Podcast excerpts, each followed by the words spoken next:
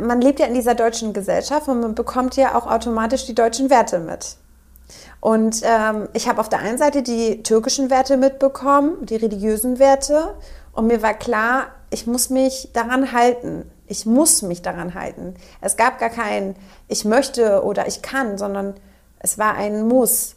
Ich habe mich dazu verpflichtet gefühlt. Und auf der anderen Seite habe ich halt äh, meine deutschen Freunde gesehen, die sozusagen ja die Freiheit äh, mit jeder Zelle genossen haben und ähm, ich habe denen immer dabei zugesehen, wie glücklich sie auch dabei waren.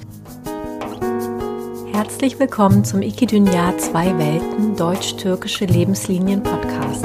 Mein Name ist Canan Userli und in diesem Podcast interviewe ich Menschen, die mit diesen beiden Kulturen leben und aufgewachsen sind. Mich interessieren dabei ihre Erlebnisse, Erfahrungen, Herausforderungen, Gedanken und Gefühle hinsichtlich ihrer Bikulturalität, kurz ihre deutsch-türkischen Lebenslinien.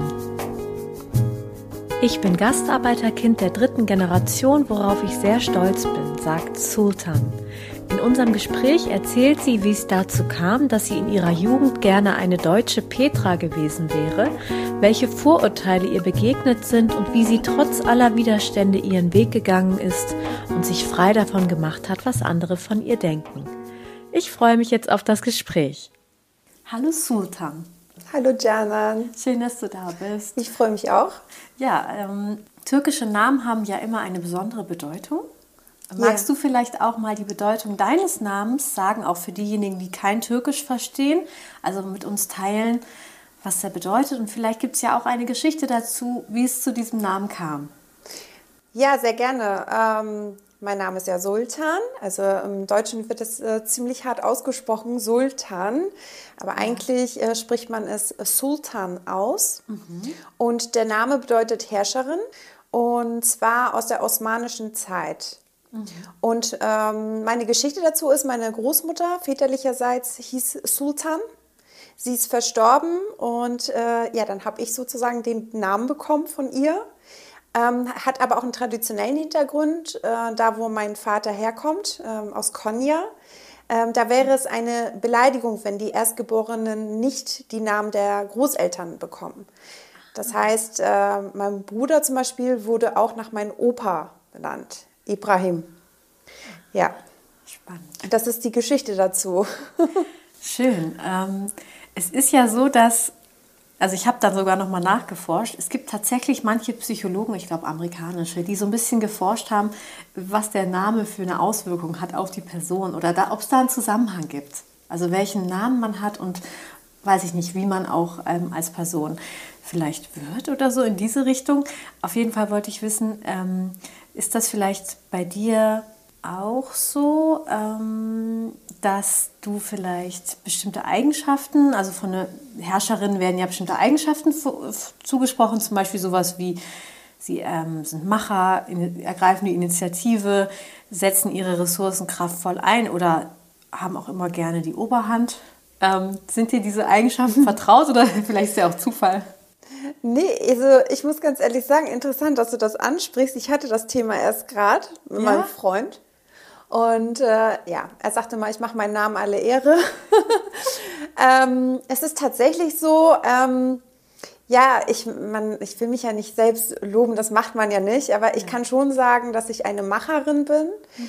Also jetzt eine Herrscherin an sich natürlich nicht, aber ähm, ich bin schon, also ich bin jetzt kein ruhiges Mäuschen, äh, sondern äh, eher dominant unterwegs und äh, mag es halt auch mal gerne äh, Anweisungen zu geben und äh, zu organisieren und zu planen und zu sagen, wo lang es geht. Und dafür bin ich auch in meinem Familienkreis und Freundeskreis und sogar auch ja, unter meinen Arbeitskollegen auch äh, bekannt. Ähm, ja, also der Name äh, Sultan ist jetzt nicht ähm, einfach so anscheinend gegeben worden. Äh, wahrscheinlich ähm, ja, sollte das so sein. da hatte mein Vater auf jeden Fall ein gutes Gefühl. Ja, ja. schön, witzig. Ähm, wo startet denn deine Geschichte in Deutschland? Also sind deine Großeltern als Gastarbeiter her, hierher gekommen, wie das ja auch oft so war? Ja, genau. Also ähm, 1968 sind äh, meine Großeltern mütterlicherseits ähm, sozusagen angefordert worden aus der Türkei. Also die hatten ja damals Gastarbeiter in Deutschland gesucht und ähm, ja, da hatte meine Oma und mein Opa sich drauf beworben und sind dann 1968 nach Deutschland gekommen. Da war meine Mutter ähm, um die fünf Jahre alt, also noch sehr, sehr jung. Und ich bin jetzt sozusagen Gastarbeiter, Kind dritte Generation, worauf ich auch sehr stolz bin. Ähm, ja, die sind aus der Türkei nach Kiel gekommen und haben dort ähm, ja in so einem Schiffswerk äh, gearbeitet. Und äh, ja, genau. Mein Vater ist auch sehr in sehr frühen Jahren schon nach Deutschland gekommen mit seiner Schwester zusammen. Und meine äh, Tante, äh, sozusagen, sie brauchte eine Unterstützung, einen männlichen Part an ihrer Seite und hat dann ihren Bruder äh, mit nach Deutschland genommen. Das war dann mein Vater. Und meine Eltern ah. haben sich dann in Kiel in jungen Jahren kennen und lieben gelernt. Und weißt du, wie die sich kennengelernt haben? Äh, das weiß ich jetzt nicht so genau. Ich habe da jetzt auch nicht so viel hinterfragt. Ähm, ich weiß nur, dass mein Vater meine Mutter sehr geliebt hat und dass er ihr sehr lange hinterhergelaufen ist. Meine Mutter hatte wohl zu äh, damaliger Zeit einen Freund, also ich bin sogar der Meinung, einen Verlobten. Aber sie hat sich dann äh, für meinen Vater entschieden und mein Vater hat aber auch nicht locker gelassen. Und also eigentlich eine sehr romantische, schöne Liebesgeschichte. Ja. Ja, und daraus sind wir halt Kinder äh, entstanden. Ja. Äh, vier an der Zahl, äh, halt von meinem Vater. Ja, und ich habe noch einen Bruder aus einer zweiten Ehe von meiner Mutter, aber dazu kommen mhm. wir dann ja noch. Ähm, du meintest gerade, du bist stolz darauf, dass du Gastarbeiterkind der dritten Generation bist. Wie meinst du das? Ja, ähm, das kann ich ja nicht ganz klar sagen, weil wenn man sich die Gesellschaft heute anschaut und die Gesellschaft damals, ähm, dann gibt es für mich persönlich äh, äh, viele Unterschiede, weil wenn ich meine Tanten und meine Onkel mir anhöre, äh, wenn die berichten, äh, wie es damals war, ähm, auch meine Mutter ähm, sagt immer, äh, man wurde freundlich empfangen, äh, die Hilfsbereitschaft war groß, mhm. ähm, die Deutschen ähm, ja, haben die, ähm, ich sag mal, die Gastarbeiter, Migranten ähm, sehr herzlich empfangen. Und ähm, also sie hatte, genau, in Kiel, genau, ähm, diese Nachbarschaftszusammenhalt war wohl auch stark. Ihre Freunde in der Schule oder auch die Eltern äh, von ihren Freundinnen. Ähm, das war wohl alles sehr harmonisch. Ähm, sie hat keine äh, negativen Erfahrungen äh, gemacht aus dieser Zeit. Mhm. Und darauf bin ich stolz. Also zum einen, dass ähm, nach dem Krieg äh, natürlich diese Gastarbeiter gebraucht wurden und dass meine, großen, meine Großeltern einen Teil dazu beigetragen haben, äh, Deutschland sozusagen wieder ähm, aufzubauen, ähm, auch wirtschaftlich. Mhm. Und ich bin auch stolz darauf, dass meine Mutter schon in sehr viel, frühen Jahren nach Deutschland gekommen ist und äh, somit die deutsche Mentalität und Sprache ähm, ja, sich auch sehr gut angeeignet hat, sodass wir mhm. Kinder ähm, ja sozusagen dialektfrei, akzentfrei die deutsche Sprache auch äh, erlernen konnten. Also das führst du auch darauf zurück, dass ihr das schon von ihr ein bisschen auch mitbekommen habt. Ja, genau. Also was die Sprache angeht, war mein Vater ähm, eher, ähm, ja, ich will jetzt nicht sagen, schlechter dran. Also er konnte halt nicht so gutes Deutsch, genauso wie meine Tanten oder Nachbarn halt, äh, mit denen ich aufgewachsen bin, die tür türkischstämmig waren. Mm, da war meine Mutter immer die Übersetzerin. Und ähm, meine Mutter war auch immer diejenige, die dann die Nachbarin mit zum Arzt begleitet hat, um zu übersetzen. Oder äh, wenn irgendwelche, ähm, Pap irgendwelcher Papierkram anstand, äh, dass sie sozusagen geholfen hat. Ähm, zu Elternabenden habe ich mir keine Sorgen gemacht und ich konnte meine Mutter ohne Bedenken dorthin schicken und sie mhm. konnte sich mit meinen äh, Lehrern sehr gut unterhalten. Und ähm, es, es, ist nicht so, nur so, dass sie es dann verstanden hat, sondern sie, es ist ja auch in ihr Bewusstsein sozusagen übergeschwappt. Und sie hat das auch wirklich richtig wahrgenommen, was die Menschen damit meinen, weil Worte können ja auch unterschiedlich ausgelegt werden. Mhm. Ja, ja. genau. Und darauf bin ich äh, besonders stolz. Also auch mhm. heute noch, dass meine Mutter eben sehr, sehr gutes Deutsch spricht und eigentlich zu Hause auch äh, die deutsche Sprache nach wie vor mit uns ähm, Kindern also fortführt. Äh, sie mhm. spricht auch Türkisch, aber ähm, es wird auch sehr, sehr viel Deutsch gesprochen. Wie war das denn in deiner Schulzeit? Ähm, hattest du das Gefühl, dass du dadurch auch profitiert hast? Ähm, oder also war die Schulzeit generell leicht oder hattest du schon auch das Gefühl, du musst dich auf eine gewisse Weise mehr beweisen als deine deutschen Mitschülerinnen, Mitschüler? Also es ist nicht so leicht zu beantworten, weil ähm, es ist halt so, das fängt ja bei meinem Namen, die Frage hattest du ja anfänglich gestellt, äh, mhm. äh, da fängt es schon an. Äh, mein Name ist Sultan, ähm, es wird halt Sultan in Deutschland ausgesprochen. Ähm, und ähm, ich kann mich noch daran erinnern, als ich ähm, in die erste Klasse kam, wie die Lehrerin dort stand und äh, sagte, oh, du bist ja ein Mädchen. Ich dachte, es kommt ein Junge. Und ähm, ich weiß noch, ich habe damals so gedacht, warum sagt sie das? Ich habe das nicht verstanden. Was meint sie denn jetzt damit? Und ähm, später ist mir dann aufgefallen und jetzt heute kann ich reflektierend sagen, ich verstehe jetzt, woher das kommt, weil Sultan eben halt auch eine, eine ähm, männliche Bedeutung hat. Das heißt ja der Herrscher und man verknüpft damit ähm, eine männliche Person hier in Deutschland. So, es fing halt mit dem Namen schon an dann ähm, hat es natürlich auch etwas mit der Herkunft zu tun. Es, die Frage, äh, woher kommst du, habe ich auch schon sehr früh in meinen also Schuljahren mehrfach erlebt. Ähm, und die Ant erstmalig wusste ich immer nicht, was ich antworten soll. Ja, woher kommst du? Ja, ich komme aus äh, Quickborn. Äh, nee, woher kommst du? Na? Woher kommen deine Eltern? Ja, die kommen auch aus Quickborn. So bis ich dann verstanden habe, die meinen das gar nicht, sondern die meinen damit, äh, ja, woher kommst du eigentlich, woher stammst du? Und bis ich das verstanden habe, und daher fing es bei mir an, dass ich gemerkt habe, oh, es gibt Unterschiede. Und ich muss mich hier ähm, in irgendeiner Form rechtfertigen, warum ich so aussehe, wie ich aussehe, oder warum mein Name so klingt, wie er nun mal klingt.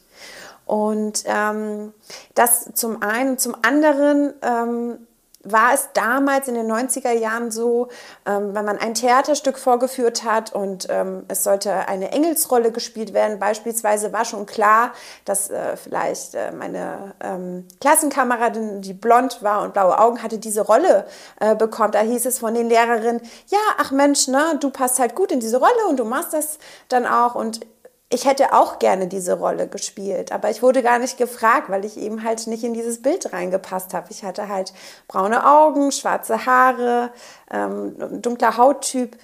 Mm, ja, das sind halt so ähm, die Erfahrungen, die ich äh, in, sehr früh schon in, in, der Schulzeit gemacht habe, die mich auch geprägt haben und die ich auch. Inwiefern?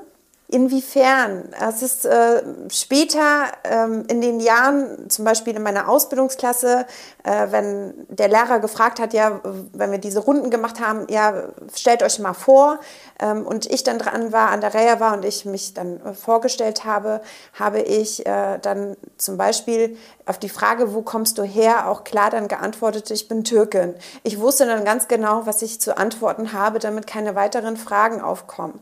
So und ähm, oder eben halt auch ja, bei den Namen Sultan, ähm, dass ich dann gleich von Anfang an meinen Namen versucht habe, korrekt und richtig auszusprechen, zu sagen, ich heiße Sultan. Sultan klingt ganz anders als Sultan. Dann kommt man auch nicht mehr vielleicht auf diese Frage, warum, warum heißt du denn so männlich? Ne? Und ähm, ja, genau. Oder wenn ich meine äh, mit einer EC-Karte beispielsweise äh, bei Douglas bezahle und ähm, äh, die Kassiererin denkt, ich hätte ähm, die EC-Karte meines Mannes, ähm, dass ich dann meinen Ausweis gleich dazu äh, lege, um zu zeigen, das bin wirklich ich. Weil diese Erfahrung habe ich halt auch gemacht und, und insofern hat mich das geprägt.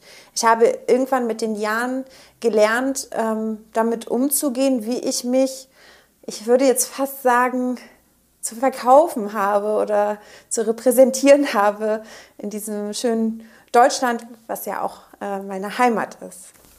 Wie war das denn in deiner Jugend, ähm, in der Pubertät? Ähm, ja, wie hast du da deine die jugendliche Rebellion erlebt in deinem ganz speziellen Umfeld?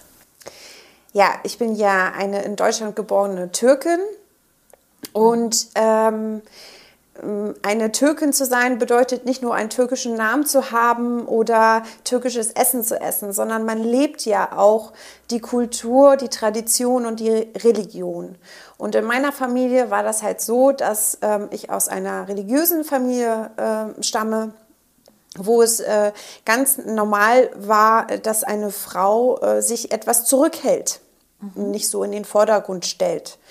Und ähm, in meiner jugendlichen Phase äh, war das dann so, dass ich oftmals das Bedürfnis hatte, äh, auszubrechen. Sprich, ich wollte auch gerne mit meinen Freundinnen feiern gehen oder einfach mal so in die Stadt fahren, ähm, mit der Bahn irgendwo hinfahren oder auch äh, bei Freundinnen übernachten. Ähm, das durfte ich alles nicht oder nur bis zu einem gewissen Punkt. Ähm, meine Mutter musste die Kontrolle darüber haben, mein Bruder musste die Kontrolle darüber haben, ähm, Uhrzeit, äh, mit wem und ich fahre dich hin und ich hole dich ab. Und ähm, ich kann sagen, dass ich in meiner, ja, zwischen, ich sag mal, 14 und 18 ähm, ja ganz schön rebelliert habe, indem ich dann aber auch unschöne Dinge getan habe, wie zum Beispiel äh, viel gelogen, um heimlich die Dinge dann zu tun, die meine deutschen Freundinnen ähm, ja einfach so durften. Ne? Mhm. Das war schon nicht schön. Das ist auch eine Zeit, an die erinnere ich mich nicht so gerne zurück. Ich spreche darüber und ich bin auch froh, dass ich das heute bei dir machen darf.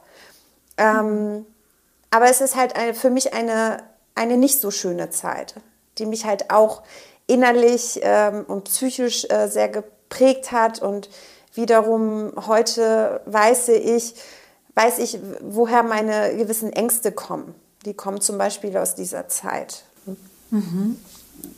Magst du das, was meinst du damit? Also ja, beispielsweise, ähm, ich wurde nie aufgeklärt äh, von meiner Mutter oder äh, von meinem Vater.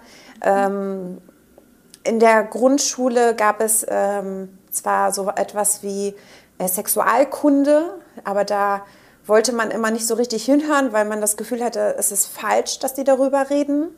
Ähm, was das Frausein angeht, natürlich hat meine Mutter mit mir hier und da gesprochen, als es dann anfing, dass ich zum Beispiel meine Regelblutung bekommen habe. Ich muss das jetzt hier so offen sagen, weil sonst kann ich nicht auf den Punkt kommen. Aber das ist so eigentlich die Hauptthematik, dass man sich als Frau immer in gewisser Form verstecken musste. So diese Hülle. Ähm, und wenn man die Hülle irgendwie versteckt ähm, und wenn es heißt, naja, ähm, trag keine engen Jeans, trag immer etwas über dein Hinterteil, sodass die Männer nicht drauf schauen.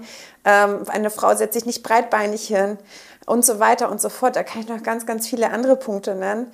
Ähm, dann fühlt man sich ähm, als Mensch, als Frau eingeschüchtert. Und das habe ich ähm, heute noch irgendwie, dass ich immer lange Oberteile trage. Ich ertappe mich selbst, ich trage keine Hosen beispielsweise. Ich trage immer nur Leggings und ähm, ja, ein T-Shirt, was dann sozusagen länger ist oder ein Pullover. Ähm, das kommt selten vor, dass ich eine Hose, eine enge Hose trage. Manchmal mache ich das, dann fühle ich mich auch gut. Ähm, ich muss mich aber dazu überwinden, damit rauszugehen, unter Menschen zu gehen. Mhm. Ja, das ist zum Beispiel ein Punkt. Mhm.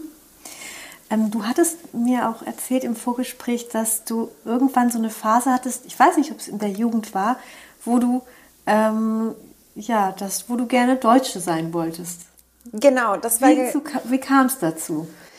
Ja, man lebt ja in dieser deutschen Gesellschaft und man bekommt ja auch automatisch die deutschen Werte mit. Und ähm, ich habe auf der einen Seite die türkischen Werte mitbekommen, die religiösen Werte. Und mir war klar, ich muss mich daran halten. Ich muss mich daran halten. Es gab gar kein Ich möchte oder ich kann, sondern es war ein Muss ich habe mich dazu verpflichtet gefühlt. Und auf der anderen Seite habe ich halt äh, meine deutschen Freunde gesehen, die sozusagen ja, die Freiheit äh, mit jeder Zelle genossen haben und ähm, ich habe denen immer dabei zugesehen, wie glücklich sie auch dabei waren. Ne? Einfach mal rausgehen, Eis essen oder mit Freunden treffen. Schon in der Grundschule ähm, dieses Übernachten bei Freundinnen, ähm, was ich auch nicht durfte, war ja auch nicht angesehen, in fremden Betten zu schlafen. Und irgendwann, gerade zur Pubertätzeit, habe ich gemerkt, ich möchte auch so leben.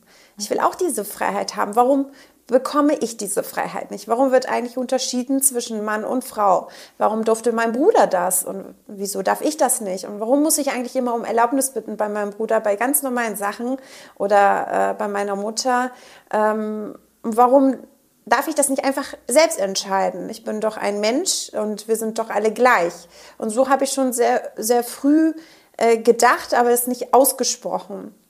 Ähm, ja, und ab dem Moment, ähm, wo ich dann mich verliebt hatte, und das war, ich weiß nicht, wie alt ich da war, vielleicht 15 oder so, ähm, war das halt so, dass ich mich danach gesehnt habe, eine Deutsche zu sein.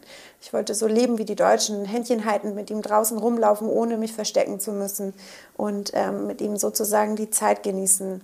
Das konnte ich alles nicht und ähm, ich habe das alles heimlich getan und zu dieser Zeit das Einzige, was mich eigentlich so aufrecht gehalten hat, weil ich zwischen zwei Welten gelebt habe. Auf der einen Seite zu Hause dieses kulturelle, religiöse und ich muss ja irgendwas repräsentieren, was ich eigentlich gar nicht innerlich bin. Und auf der anderen Seite draußen mit meinen Freundinnen, die meine Welt gar nicht verstanden haben. Ich muss auch sagen, ich habe das vor denen auch so ein bisschen vertuscht und habe denen nicht unbedingt die Wahrheit gesagt, wie das dann halt so wirklich ist. Da habe ich dann halt auch gelogen, weil es mir unangenehm und peinlich war. So und mhm. ähm, ja, zu diesem Zeitpunkt wäre ich sehr, sehr gerne eine äh, Petra oder so gewesen, äh, die, andre, die unter anderen Umständen aufgewachsen ist. Ja. Mhm. Ähm, was würdest du denn sagen, ähm, was sind denn für deutsche Gewohnheiten oder Werte oder Lebensarten, die so sehr gegensätzlich sind zur türkischen Kultur? Also was hast du da besonders als gegensätzlich empfunden? Oh, das sind so viele Dinge, Jana. Ja. Also ich weiß gar nicht, wo ich anfangen soll. Einfach so. Ja. Es ist ja aber auch ganz natürlich. Das sind ja auch zwei unterschiedliche, ähm, ja, unterschiedliche Wertvorstellungen und unterschiedliche Ansichten, unterschiedliche Menschen. Ähm, bei uns in der türkischen Kultur ist es so, dass die Türen offen stehen. Es gibt keine Uhrzeit, wann wer kommen sollte. Ähm, die Türen stehen offen, es gibt eine Klingel oder man kann klopfen und man steht da. Und jeder ist willkommen und wie gesagt, egal zu welcher Uhrzeit und es wird Essen und Trinken angeboten und es ist sogar eine Sache der Höflichkeit, ähm, dass man das macht. Und es wäre eine Beleidigung, wenn jemand ablehnen würde. Nein, ich will nichts essen oder ich will nichts trinken.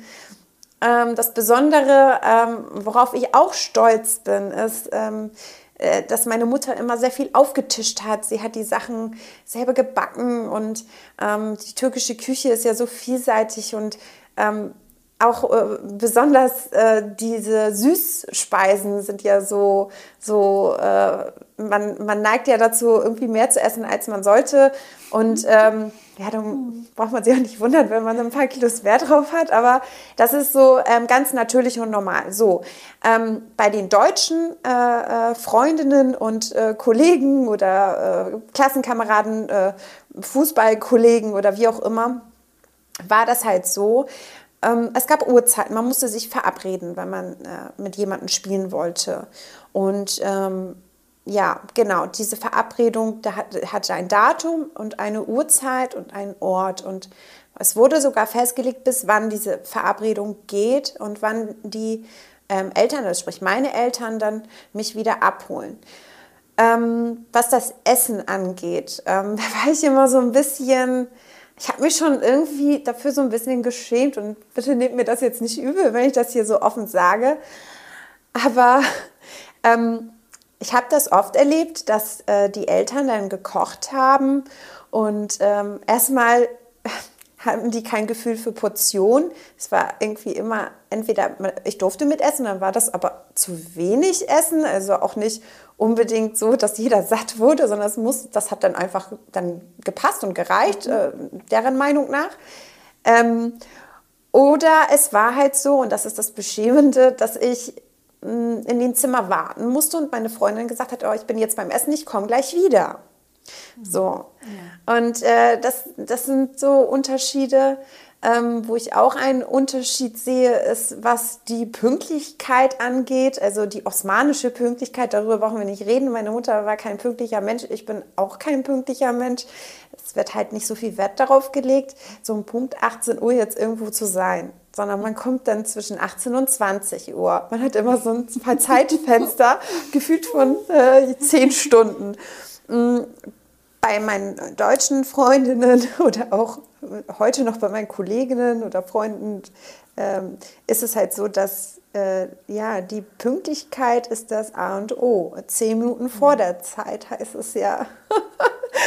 ja, das sind so banale Unterschiede, die ich jetzt, also was, was das Essverhalten angeht oder die Esskultur, ähm, dann halt die Pünktlichkeit oder auch vielleicht ähm, die Höflichkeit. Also wir Türken, äh, wir sind auch höfliche Menschen und wir wissen auch zu siezen oder vielleicht auch die Tür aufzuhalten. Oder bei uns hat das ja auch viel damit zu tun, äh, den älteren Menschen respektvoll gegenüberzutreten, mhm. ähm, aufzustehen, wenn ein älterer Mensch reinkommt, damit er sich hinsetzen kann. Beispielsweise, das ist ja so etwas, was man von, von Kindesbeinen an irgendwie mitgegeben bekommen hat.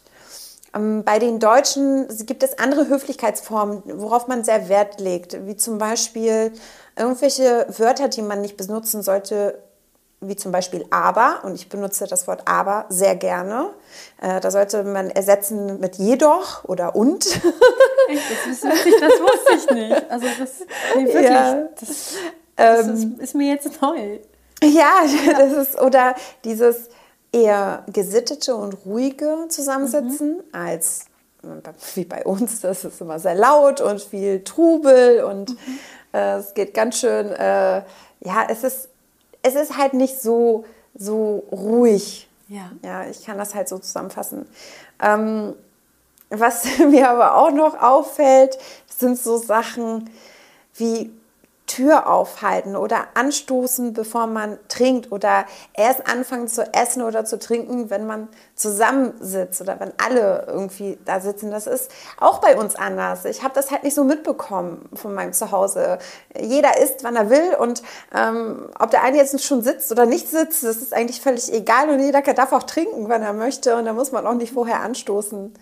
Ja, es ist schon witzig. Da gehören natürlich jetzt noch viele ja. andere Beispiele dazu, aber ich möchte jetzt nicht alles aufzählen, weil nachher äh, das kann auch sonst äh, ein bisschen böse rüberkommen, soll es ja nicht, ja. sondern wir unterhalten uns ja jetzt gerade nur darüber. Ja. Ähm, was sind denn für dich türkische Werte ähm, und Tugenden, die dir besonders gefallen oder die auch besonders wichtig sind, jetzt zum Beispiel in der ja, heutzutage? Na, erstmal möchte ich dazu noch einmal äh, ganz kurz sagen, was mir nicht gefällt. Okay. also was ich auf gar keinen Fall äh, gut finde, ist, ähm, dass eine Frau in ihrer Persönlichkeit ähm, unterdrückt wird oder nicht diese gleichen Freiheiten hat, ähm, wie, wie der Mann es hat. Ähm, ich finde, die ähm, die Besonderheit dabei ist, äh, zu erkennen, ähm, dass die Religion ja eigentlich sagt, Mann und Frau, äh, es wird gleich behandelt. Also vor Gott wird kein Unterschied gemacht. Das ist im Islam so. Und ähm, ich finde das äh, sehr schade, dass viele äh, meiner Mitbürger, meiner türkischen äh, Mitbürger das nicht so beherzigen, ähm, die eben halt auch dem Islam angehören, weil deren Ausrede ist ja eigentlich immer, ja, äh, in unserer Religion ist das halt nicht so angesehen. So, und wenn wir mal von der Religion absehen, dann ist es vielleicht die Gesellschaft. Ja, nee, ähm, es soll nicht, ähm, bei uns gibt es so ein Sprichwort, nicht auf den Zungen anderer Leute sein. Das, was du tust, was du machst, es wird viel vertuscht und man soll nach außen hin immer perfekt sein. Ähm, das sind so Sachen, die ich nicht gut finde. Ähm, ich, ich finde, dafür haben wir sehr, sehr schön. Und jetzt komme ich halt zu den positiven Sachen. Dafür haben wir eben sehr, sehr, sehr, sehr schöne ähm, Werte, ähm, die wir auch ausleben können und halt auch wirklich mit Herz ausleben können, wie zum Beispiel der Respekt vor Älteren oder allgemein vor Menschen. Dann eben halt die Gastfreundschaft, äh, die ich ähm, besonders schätze. Mm, ich liebe es, wenn ich in die Türkei fliege und ähm, merke, wie die Menschen einen empfangen, total herzlich und man bekommt immer Tee und Kaffee angeboten. Und wenn man Hunger hat, bekommt man auch Essen irgendwo und wenn man eine Reifenpanne hat, bekommt man auch Hilfe. So, das sind ähm, für mich auch, also ich empfinde schon allein das, diese ganz Gastfreundschaft, als so wichtig und wertvoll, dass ich der Meinung bin, wenn ein Mensch, und das ist meine persönliche Meinung, wenn ein Mensch gastfreundlich ist, dann ist er auch offenherzig, weltoffen und auch ähm, menschlich. Also in meinen Augen ein Mensch, der nicht gastfreundlich ist, der hat wiederum diese Werte nicht. Und ich habe schon allein durch diese Gastfreundschaft eben halt noch andere Werte äh, hinzu äh, bekommen, die ich eben sehr schätze. Das kommt natürlich ähm, selbstverständlich durch meine Herkunft. Ähm, dann äh, die Sprache. Die türkische Sprache ist, man würde jetzt sagen, okay, es ist kein Italienisch, kein Spanisch.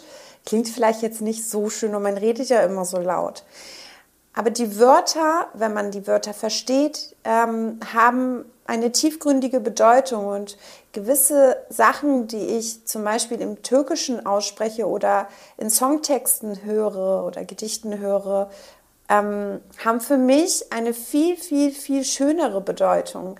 Und es fällt mir halt oftmals schwer, diese Worte ins Deutsche zu übersetzen. Und wenn ich es mache, dann kommt nicht die gleiche Bedeutung bei rum. Deshalb find, empfinde ich unsere türkische Sprache als sehr lyrisch. Und ähm, ja, genau. Wie ist das mit der türkischen Sprache? Also wann ähm, sprichst du Türkisch in deinem Alltag? Ist, ist Türkisch ein starker Bestandteil deines Alltags? Also jetzt auch eben liest du auf Türkisch oder du hörst du türkische Musik, also diese türkische Kultur quasi, Musik, Kunst, Kultur. Mhm. Ja, das war nicht immer so, Janan. Ich habe in meiner Jugendzeit ähm, aufgehört, Türkisch zu sprechen. Zu Hause ähm, wurde, wie ich gesagt habe, viel Deutsch gesprochen durch meine Mutter, aber es wurde halt auch gesagt, die türkische Sprache ähm, ist sehr wichtig, um sozusagen zu zeigen, dass man Türkin ist. Und mh, mm, ich habe damals, ähm, als ich angefangen hatte zu rebellieren, aufgehört, diese Sprache zu sprechen. Ähm, genauso wie ich ähm, aufgehört habe, meine Kultur äh, auszuleben, so wie es eigentlich sein sollte oder wie, wie es von mir verlangt wurde. Erst später, also erst jetzt, ähm, habe ich wieder sozusagen zurück zu meinen Wurzeln gefunden und auch zu, zu der Sprache. Und wie fing es an? Ja, es fing mit der Musik an. Ich habe angefangen, wieder türkische Lieder zu hören. Ähm, ja, wo ich halt wusste, okay, ich verbinde sehr viel mit dieser Musik, mit diesen Texten und habe angefangen, irgendwann mich mit, mit der Sprache nochmal auseinanderzusetzen.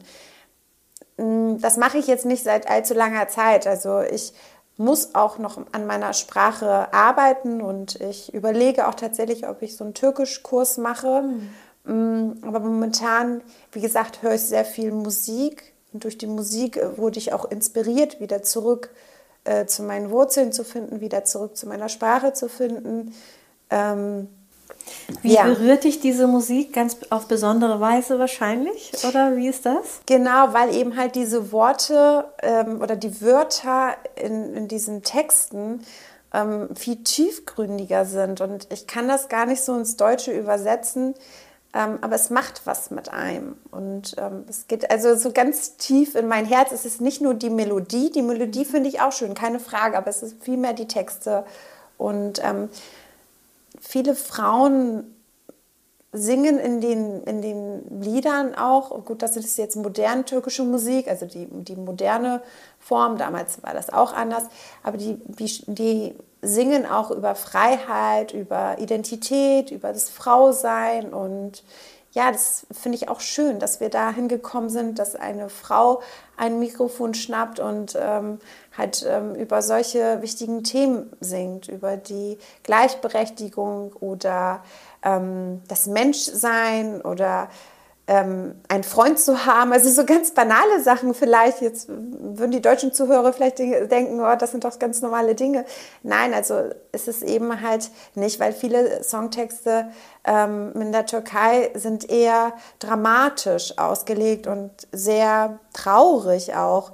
Und, also diese ähm, Melancholie, meinst du die? Genau, richtig. Mhm. Ähm, Finde ich auch schön, aber ähm, mich inspirieren eher, eher die Frauen, die Frauenstimmen, die dann eben äh, dort an dem Mikrofon äh, ja einfach mal alles preisgeben, was sie, was sie im Inneren fühlen. Und oftmals werden die Texte auch von den Sängerinnen selbst geschrieben. Und das, mhm. das finde ich persönlich auch sehr, sehr schön.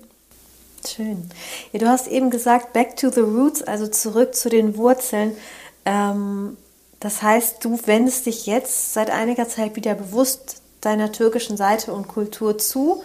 Ähm, welche Vorteile siehst du denn generell darin, mit zwei Kulturen aufzuwachsen? Ja, es gibt ein paar Vorteile, zum Beispiel, dass man, ja, ich empfinde das nicht als rassistisch, wenn man sagt, du siehst exotisch aus. Ich sehe halt anders aus. bin halt ein dunkler Typ, ziemlich dunkler Typ und ähm, ja, äh, dann freut man sich auch. Also wenn, wenn ich irgendwo wo bin unter Menschen und die sagen auch, Mensch, äh, äh, ne, du hast so schöne dunkle Haare oder äh, schöne braune Augen oder so, das äh, schmeichelt mir dann. Also ich fühle mich dann ähm, wohl damit.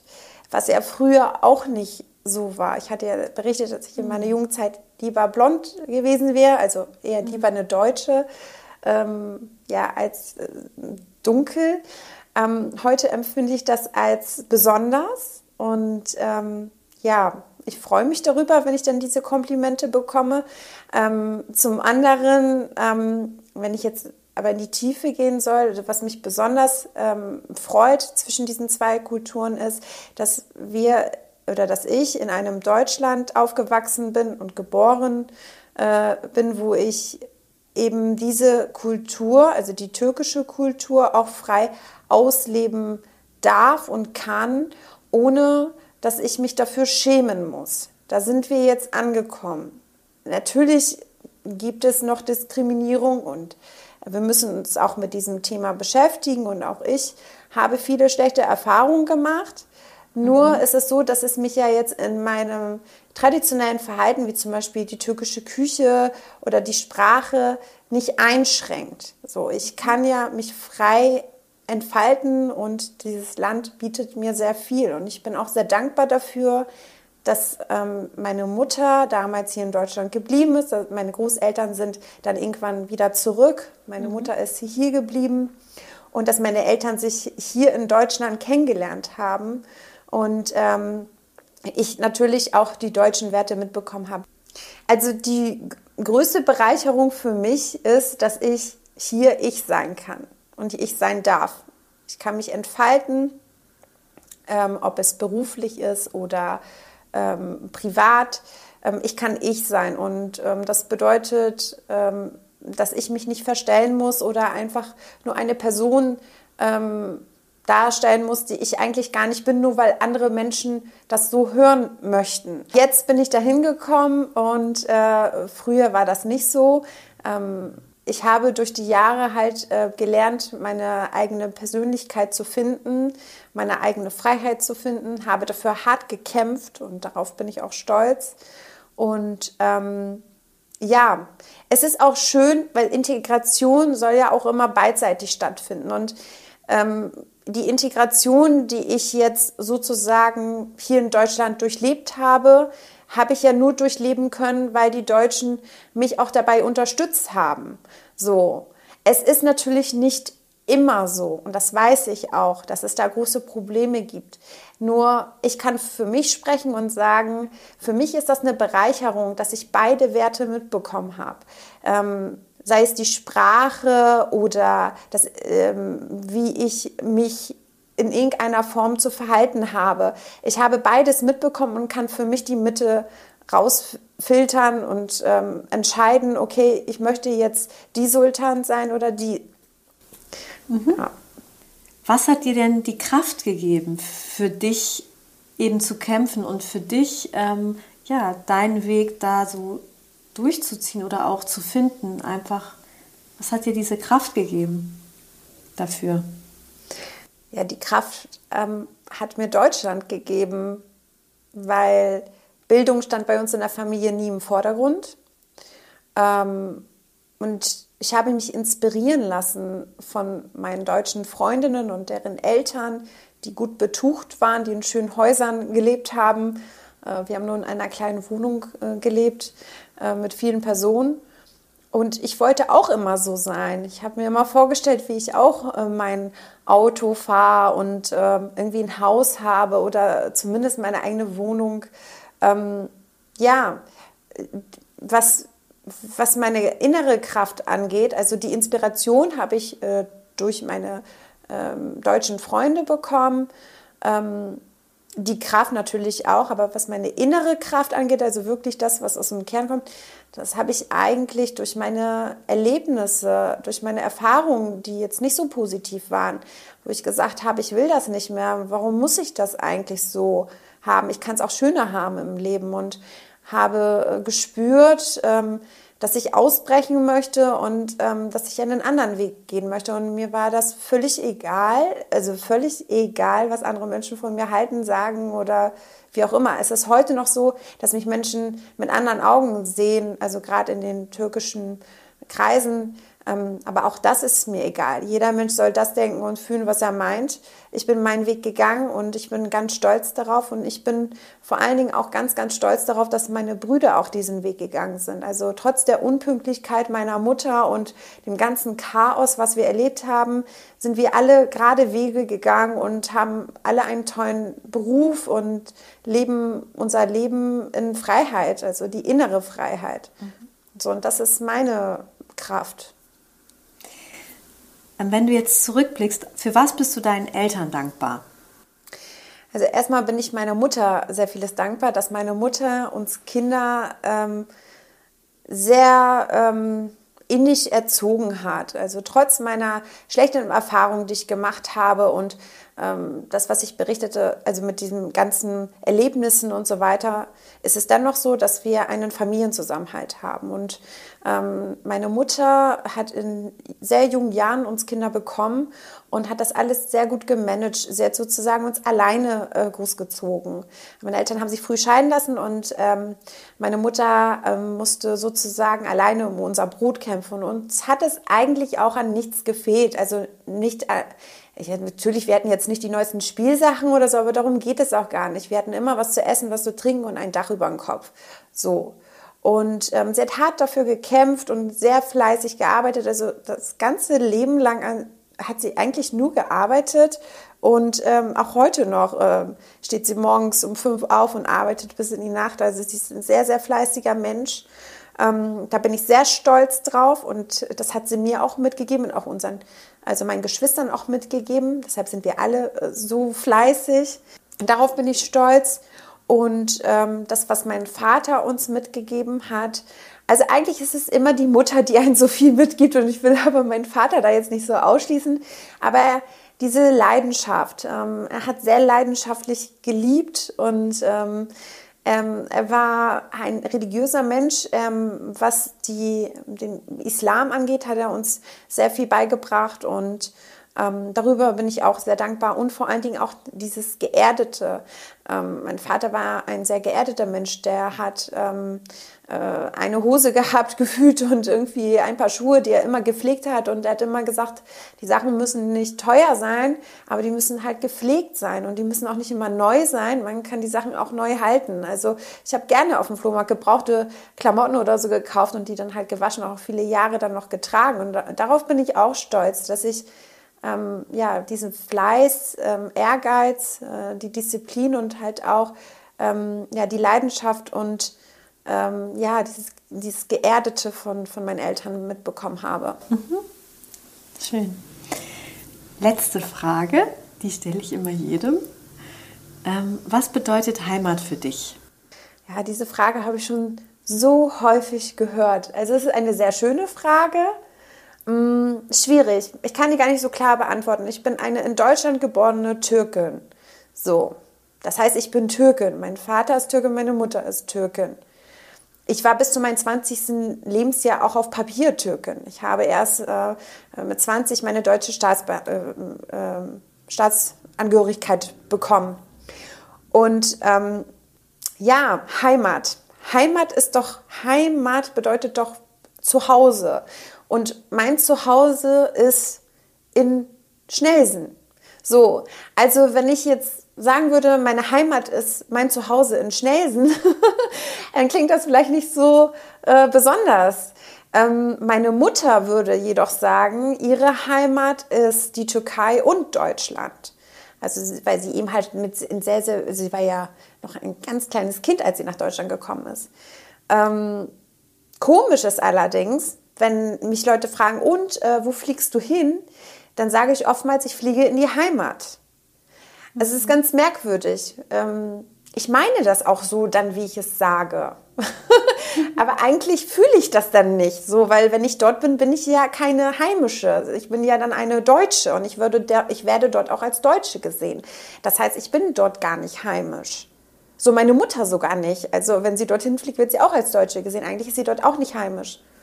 Also Heimat bedeutet für mich unterm Strich, ja, ich kann es mal so oder so auslegen. Also wenn ich in die Türkei fliege, ist es meine Heimat und das heimische Essen ist auch das türkische Essen. So, und wenn ich zu meiner Mutter nach Hause fahre hier in Deutschland, ist es auch meine Heimat. So, aber mein Zuhause, dort, wo ich lebe, wo ich wohne, wo mein Dach über dem Kopf ist, das ist eigentlich die wahre Heimat für mich. Dankeschön, liebe Sultan, für das offene Gespräch. Vielen Dank. Ja, sehr gern, Janan. Wenn dir mein Podcast gefällt und du keine neue Episode verpassen möchtest, freue ich mich, wenn du den Podcast kostenlos abonnierst. Für heute erstmal herzliche Grüße, Selvi Bilal und bis bald, deine Janan.